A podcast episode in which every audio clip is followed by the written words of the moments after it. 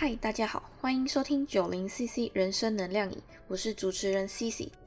今天邀请到的是非常有执行力的规划控乌娜。他在就读台大硕一的时候，有了想要打工度假的想法。虽然面对的阻力很多，但他还是勇敢照着自己的目标前进。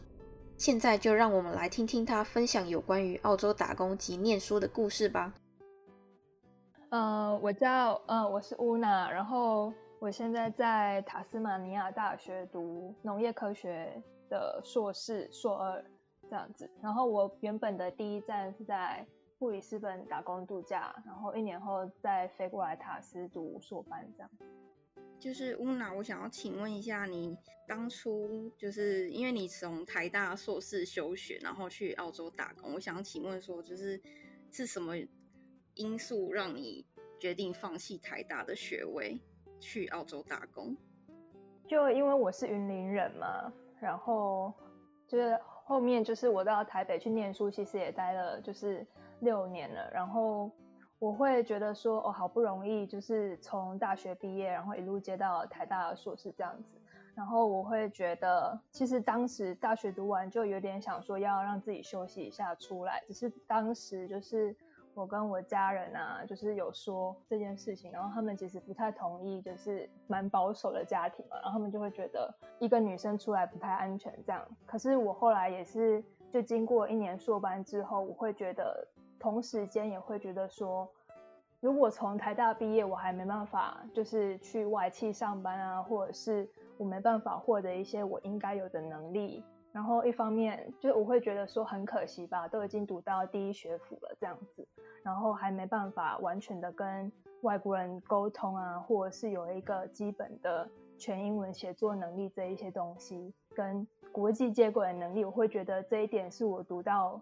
硕班之后会觉得很可惜的问题，然后另外一方面也是因为我会觉得说，也很想要，就是从小到大就很想要自己，就是有自己能在国外生活的能力，在能在就是能跟外国人完整的沟通是一个蛮重要的能力。对啊，我觉得你能这么早就就是有这种觉悟吗？就是这种 想法，我觉得很厉害，因为很年轻，而且又因为是。高学历就是放弃了太大的学历，这样子。不过，嗯，就是很多人都会觉得蛮可惜的。对，对。但是我认为，只要有方向，清楚你的方向，我觉得就不可惜了。对啊，我我一直觉得我是蛮清楚自己的方向，只是我爸妈都会。你知道，就是传 传统的人好像比较没办法接受，就是啊，你要去国外，要去国外生活啊什么的。然后读台大不是好好的吗？然后出来也是一份好工作啊，这样还是读生技业的，就有也没有什么不好这样子。啊，就是当时阻力蛮大的。对，因为我当初也是一开始家人也是反对。但是他们后来也就是也有觉悟到说，嗯，人生只有一次，你想做什么你就去好了。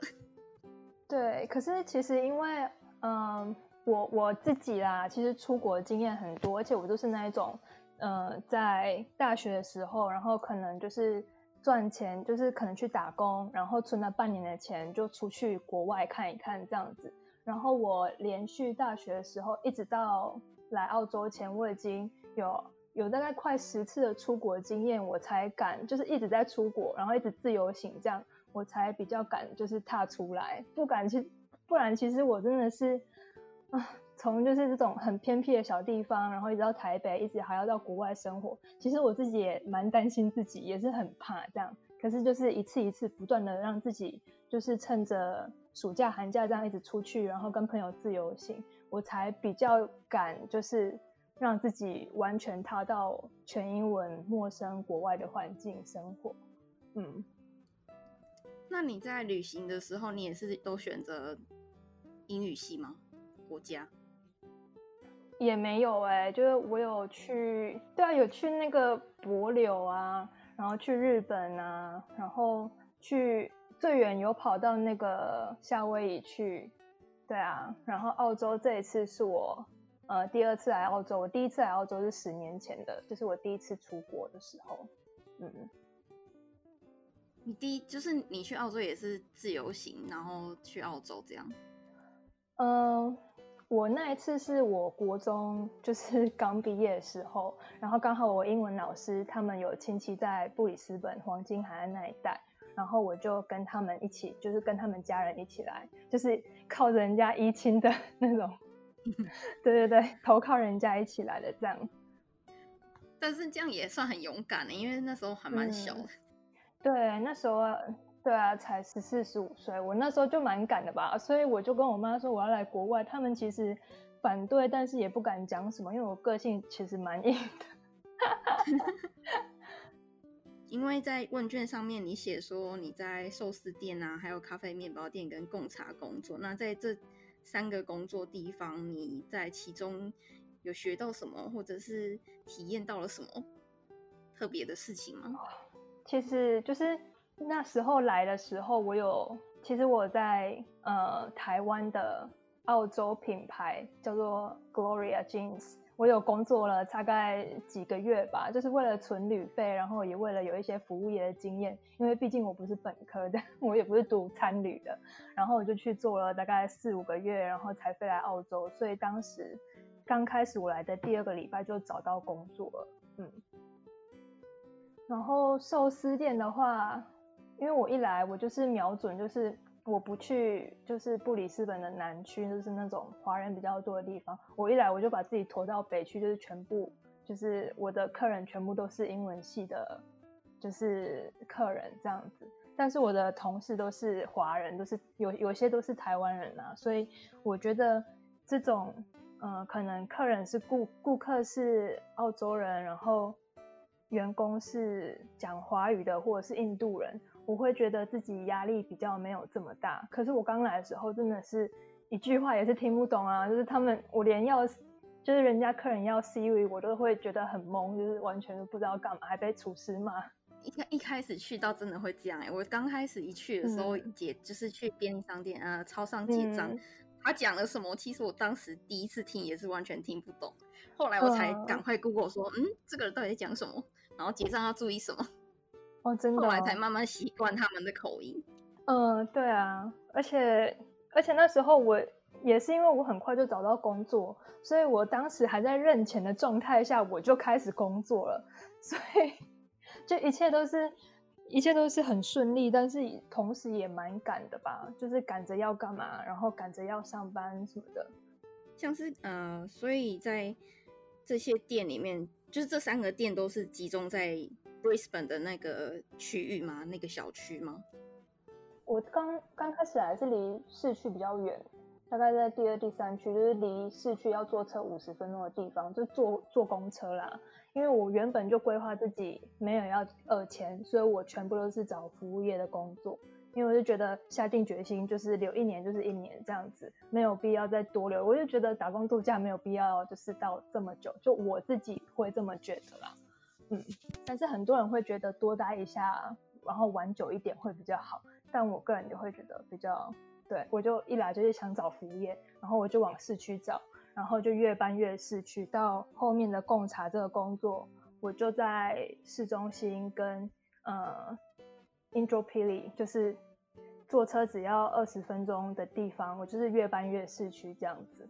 嗯，然后为了那时候也是刚好可以配合我。语言学校的位置，因为都在市区嘛。嗯，我想请问一下，在你的申请塔大奖学金，就是你申请就读塔大的这件事情，是你在打工一开始，还是说你在还没打工之，就打工度假之前，你就规划也一定要就是在国外念书吗？我觉得打工度假是一个很好静下来想自己要干嘛的。一个时间，因为你人生很难有这种沉淀自己的时候，尤其是你一路就是可能在台北生活、工作干嘛的，对啊。然后我就也是花了好久吧。我前面其实我一个礼拜只工作三天，然后剩下的天我就拿来就是开发一下市区的生活啊，不然就练练。我还去教会学英文呢，对啊，然后。去教会参认识一些人啊，整个整个沉淀下来玩也是三个月后的事情。然后那时候我才规划说好，我要从现在就开始准备。所以那时候其实打工就打工度假三个月后、四个月后，我就开始准备要申请的这个这个部分。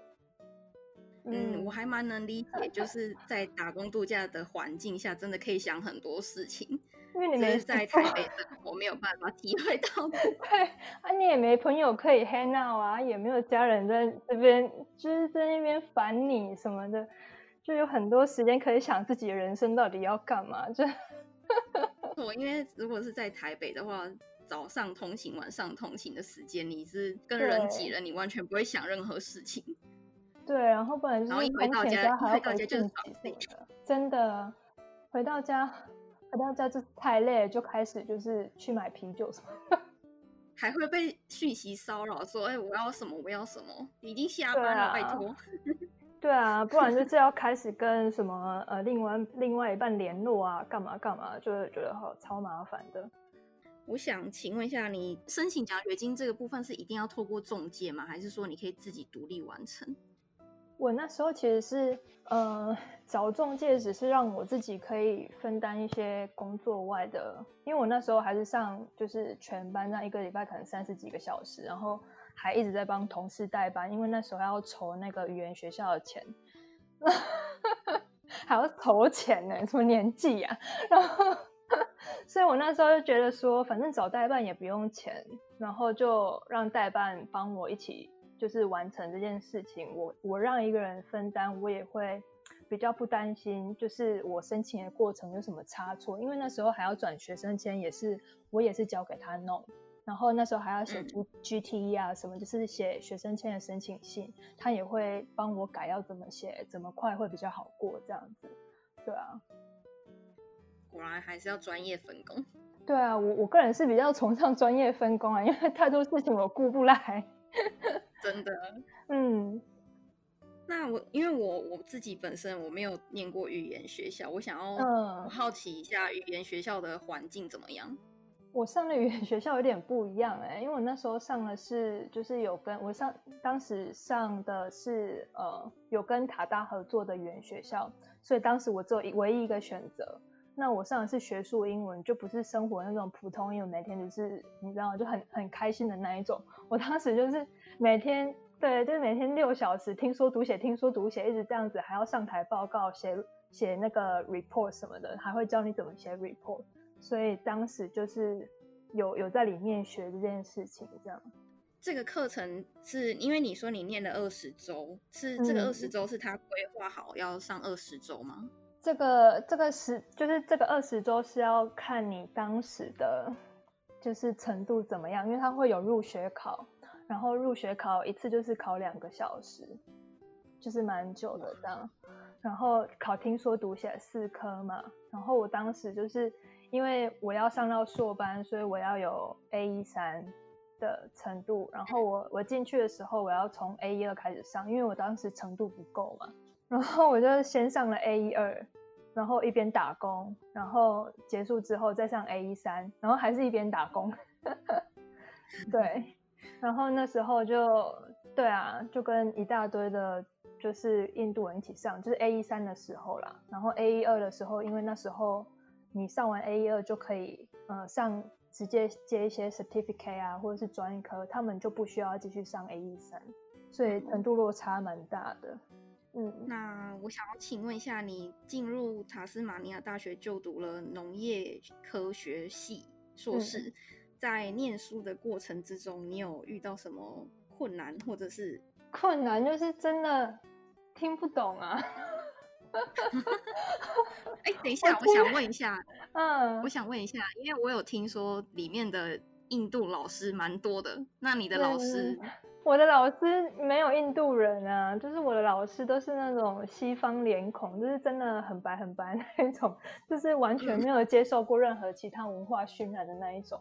然后尤其是纽西兰腔吧，我真的完全听不懂哎。只要遇到纽西兰老师，我就一路睡到底，也没有一路睡到底，我是夸张。但是我真的刚进来的一个月都是在睡觉，就是我没办法撑到五十分钟这么长，我到三十分钟我就会可以。老师们都是纽西兰人啊、澳洲人啊，或者是英国人，就是大部分都是都是这三种组成的嘛。然后纽西兰腔我真的是最听不懂。然后我刚入学的时候，其实因为我不是本科嘛，然后我英文也没有这么好，然后我就会撑不到五十分钟，我可能到三十分钟我就会开始睡觉，然后连续睡了一个月才 解除这个魔咒。对啊，那有什么？就是等一下，就是你的课程里面有什么你喜欢的课程、有趣的课程吗？哦，我们有趣的课蛮多的哎，我们上过很多不同种的课，因为我们农科的上课内容有分三种。就是一种是农艺，一种是园艺，然后第三种是畜牧业。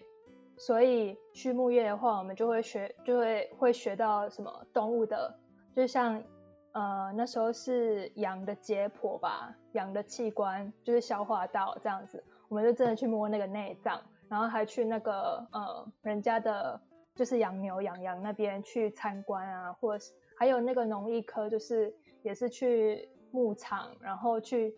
去检测牧场的长度啊，然后跟就是农场的主人就是对话，然后他们会教一些，比如说哦，我们杂草要怎么处理啊，然后或者是我们要怎么做呃，就是作物的轮替，就是每年要轮替不同的作物，然后他们会叫我们说，那你们要怎么规划每一年的作物，才不会让就是杂草的种子残留在这个土地上之类的，对啊，就会很多会跟。呃，每一堂课都会有一个实作课，就是三小时，然后他们就会带你去不同的地方，就是田野调查，不然就是去农场参观这些。嗯，其实很多，听起来真的蛮有趣的，而且我我没有想过会会去解剖羊。对啊，因为他们就会真的就是他们会有，因为反刍反刍动物嘛，我们主要养的就是。牛羊这些，然后就是会要背他们的消化道什么的，但老师就会觉得，你如果这样子背的话，不如你真正去摸到那个器官，真正拿刀去切那个器官，你会更有印象一点。所以他们那时候真的就是扛了就是十具的，就是内脏放在那边，让每一组的人操作。哇，嗯。除了羊，还有别的吗？嗯，老实说，我是真的以后没有要走动物的那个动物科学专业，所以我只有修过那一堂动物的课，我就真的是再也不敢碰了。对，所以你目前是钻研在就是植物的农业科学。对，因为我们每一个人以后都可以决定自己以后要去哪一个地方工作嘛。那我就会觉得，既然我们要去牧场工作，那我就不需要再继续选修那种就是需要解剖养啊什么的课。嗯，那我想要请问一下，就是农业科学这个系啊，它有跟那种就是基因改造有关吗？主要像是什么大豆啊之类的。这个部分应该比较少哎，因为如果是基因改造的话，会比较变成就是我们有另外一个系叫做植物生物科技，就会变成比较像他们的东西，就会比较有一些实验室方面的方面要操作。但我们这边就比较像是那种田野的吧，就是比如说你这个作物的轮替，你要。什么时候种什么，然后三年之后你才能重做这个作物，然后要排一个时程给农场之类，就以以后你可能变成农艺师，不然就是变成一些呃像灌溉系统，你要怎么算，就是要多少水给植物这样子，就比较像这种实际方面的操作这样。嗯，哦，算是帮农场做规划。对，就是变成帮农场做规划，然后不然就是治病，治病那一方面像。哦，这个这个季节可能这个条件会有什么的病虫害发生，那这方面也是就是我们会比较去专就是专注的部分，这样听起来是蛮蛮多东西可以学的，还不错。对啊，就是选一个选一个方向走，就会有很多事情可以做。接下来我想要请问一下，因为我有听。就是我的朋友在，他目前也在塔州。就是他告诉我的状况是，在塔州其实很难找到打工，就是他他在学生时期很难找打工。我想请问一下，这个状况是真实的吗？然后对你来说也是真的吗？是真的啊，是真的蛮难找到工作。就是只要讨论到工作这一块，大家都是叹气啊，因为有一种就是被中介骗来的感觉，大家都会觉得，呃，偏远地区很好移民什么什么的。可是，在移民的前提之下，你就是必须要有工作一年的经验啊。然后这边人口少，然后工作机会少，所以学生找打工真的也是很难。听起来是真的蛮辛苦。不过，如果是这样子的话，因为没有打工，那你们要。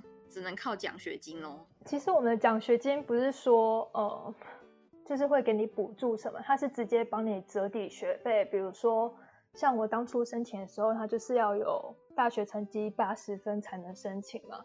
然后我就我就也很刚好，我有超过那条线，然后我就申请，他是给我折抵二十五 percent，就是两年的学费折抵二十五 percent，就我可以省就是三十几万这样子。二三十万，就就其实是蛮好的啦。然后他就没有再另外给你生活费的补助，这样子。那这样子的话，你这样你要怎么生活？我就是很刻苦啊。打工打工已经，你知道打工一年赚的钱几乎都拿去付那个语言学校学费，付了十几万，我 怨念很重。然后。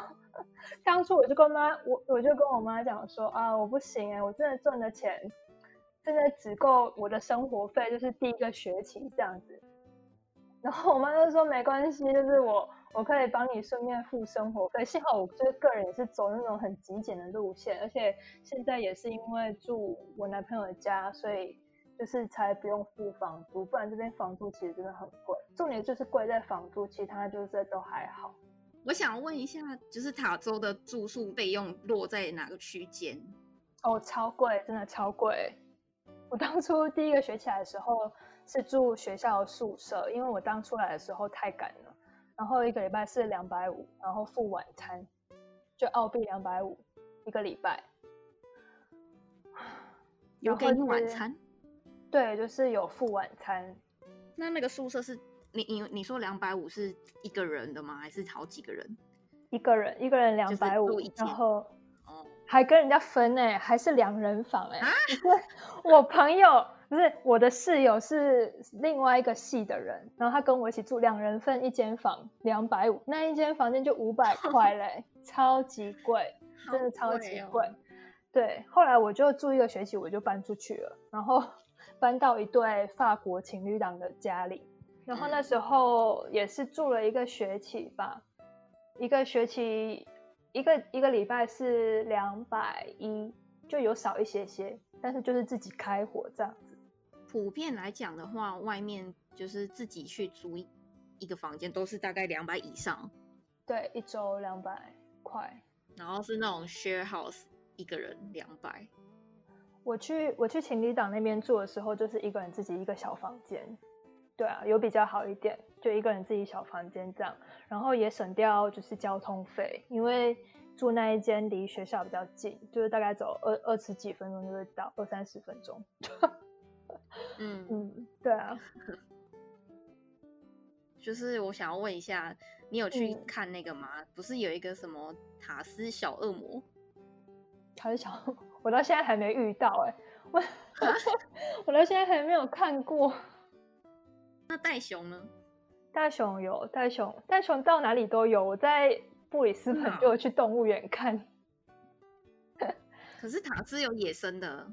有啊，有野生，有啦，也是有看到有野生的，嗯，很可爱，还好像还蛮可爱的。因为我在西澳的动物园看到的，我觉得跟塔斯的长长得不太一样。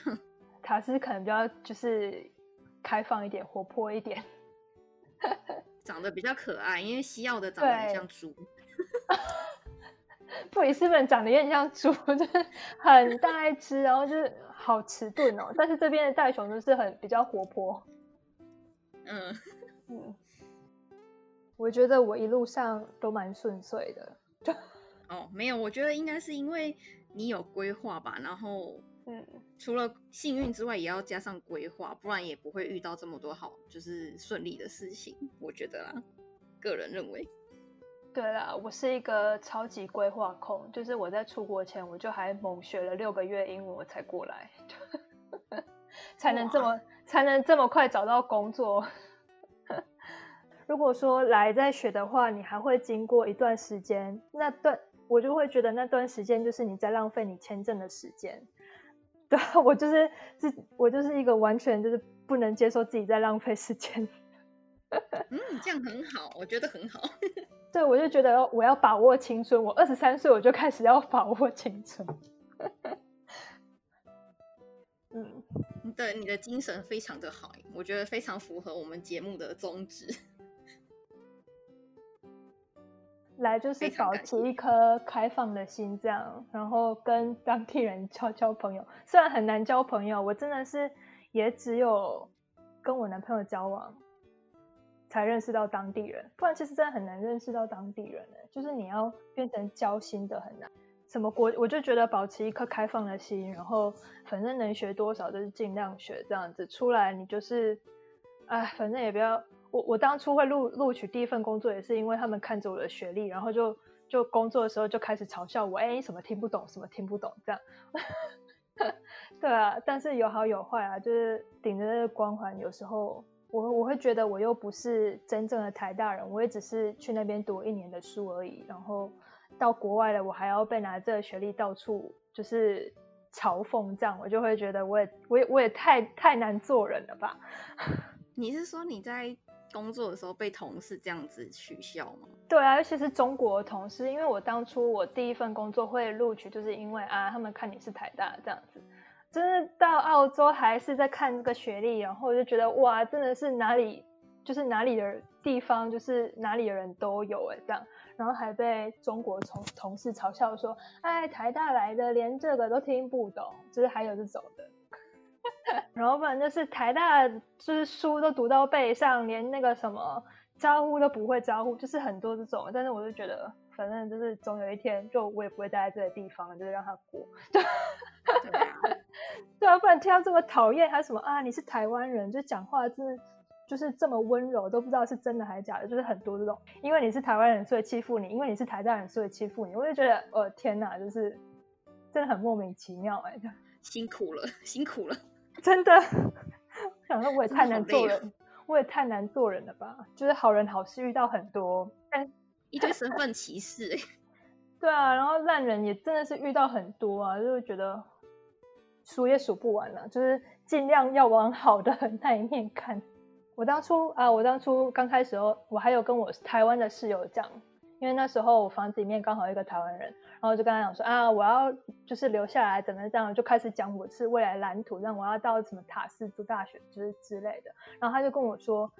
因为他已经来三年多吧，他就是老鸟，然后他就跟我说：“哎呦，你就是新包，就是饼先不要画那么大，就是接下来的东西还很难说，就是很多这种话。”我想说：“哇，天哪，就是你们也真是太愤世嫉俗了吧，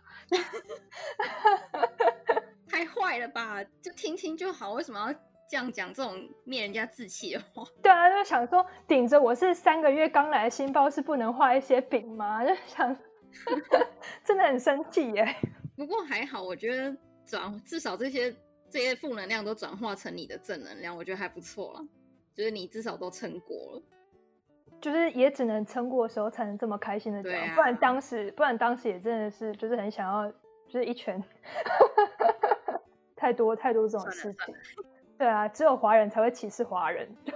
好，可以了，不要再抱怨下去了。抱抱怨就。就此停止。对对对，就对啊！我是刚来的时候也有遇到很好的台湾人啊。刚来的时候是遇到一个台湾的妈妈跟澳洲的爸爸。对我第一次入住的地方是他们教我说哪一间比较好，去哪里办信用卡什么什么。还有啊，我还有在飞机上遇到 台湾人，后来他还邀我去他家，就是做客这样，在飞机上就遇到了。他也是那个吗？背包客吗？没有没有，他是一个开公司的大叔，然后就跟我聊一聊，然后就说他们就是全家都移民来这边，这样之后他留在台湾就是继续经营公司。然后后来我还有去他们家做客，这样子还送了一袋苹果给我，就人真的好好，还请我吃午餐，就是从飞机上就开始好运。那我觉得当下遇到这种事情真的会感动哭哎。尤其是要到国外的时候。对啊，我我是个人哭点哭点有比较高啦，所以我就会觉得之后觉得这个大叔人好好哦，怎么会对我这么好？就是这种感动瞬间就结束。对啊，但是到现在还记得他，嗯，说不定他也记得你啊。你们哦，你们之后就没有联络了吗？啊，我们有留 line。对啊，只是他们都还在布里斯本啊。然后他后来我也搬到他们那一区去住，因为我就去拜访他们之后，觉得那一区环境很不错。应该都是富人区吧？对啊，对啊，就在西区，就是蛮富人，就毕竟是整家移民过来了这样子。啊，对了，我想问一下，就是你在之后在塔大毕业以后，你有什么打算吗？对啊，我是预计明年中会毕业，六月底那时候预计啊，如果没被当的话，但我就会想说，我下学期先申请一下有没有实习这样子，然后接下来再到整个澳洲投履历，我就我就也没有想说我要局限在塔斯马尼亚这样子，我就对啊，我就讲好说我可能会到其他州投履历这样子。然后我当时接下来可能会拿到三年的学生呃学生后毕业后工作签，嗯嗯，对啊，看明年中明年底能不能回台湾一趟。因为我我好奇，就是因为从塔大毕业的话，它不是就是你拿的工钱是没有限制，你一定要在塔州里面工作。对啊，对啊，是哦，哦，那个是不一样的东西，是不是？那个是因为我之前对哦，那个是移民申请移民的，是不是？就他，如果你要申请移民的话，你要在塔斯马尼亚工作一年，然后高度相关的嘛，就是这是一定的嘛。可是你拿到那个三年的工作，三年的毕业后工作签是你要在哪里工作都行，你不工作也行，反正那就是给你三年留在这里的机会。就本来是本来是两年呐。但是就是因为现在好像政策要改变成，你如果在偏远地区毕业的话，明年开始要变成三年，就是给你三年这样多一年，二加一。嗯，哦，对啊，那你有打算吗？你有打算要用那个移民签证吗？移民签证的话，我也是看的蛮开的，我就想说先找到工作再说。就反正有三年，就比较不会像两年这么赶。如果两年的话，我就一定会在塔斯马尼亚，就是拼点命找到一个工作嘛。但是如果现在有三年的话，就是去其他的就是城市工作一下，然后再回来，可能也比较好找工作。对啊，啊也要看人家塔斯马尼亚人要不要娶我吧。他是他是塔斯马尼亚的人哦，但他是当地人。哇。所以，所以我们也只能用英文沟通。我觉得真的 只能这样子沟通，异国恋，异国恋。那你平常平常的平常的环境有可以讲中文吗？没有哎，我平常真的没有一个人可以跟我讲中文，连我连我最好的朋友在学校，就是一个是斐济人，一个是印度人，一个是巴西人，对啊，还有几个是印度人，这样就都没有人跟我讲中文啊。我现在中文就是很退化，就。没关系，我们之后等你之后，我们还有机会再继续访谈。练英文呃，练中文的时间在练中文。对对，我有一些朋友也会从台湾打电话过来，就是怕怕我忘记讲中文。我觉得如果有真的想要出来走一走的，就是很有很有决心的话，就是也没有什么东西是好不能放弃的。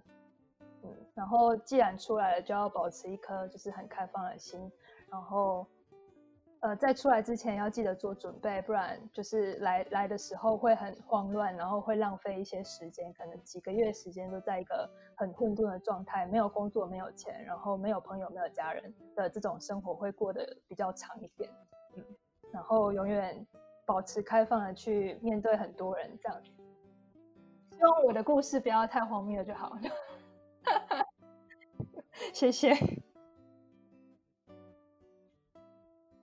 今天非常谢谢乌娜的分享。就算放弃台大的学历，在别人眼中会觉得很可惜，但只要有了目标，做好规划，而且尽全力的去做到，相信这样也能够活得多彩多姿，而且不愧对自己的人生。目前九零 CC 人生能量饮在 Apple Podcast 跟 Spotify、Sound 都有上架，在 Facebook 跟 Instagram 也都能找到我哦。所有的资讯都放在说明栏当中。如果喜欢我的频道，也欢迎留言或者是分享给其他的朋友哦。今天就到这边，我们下次见。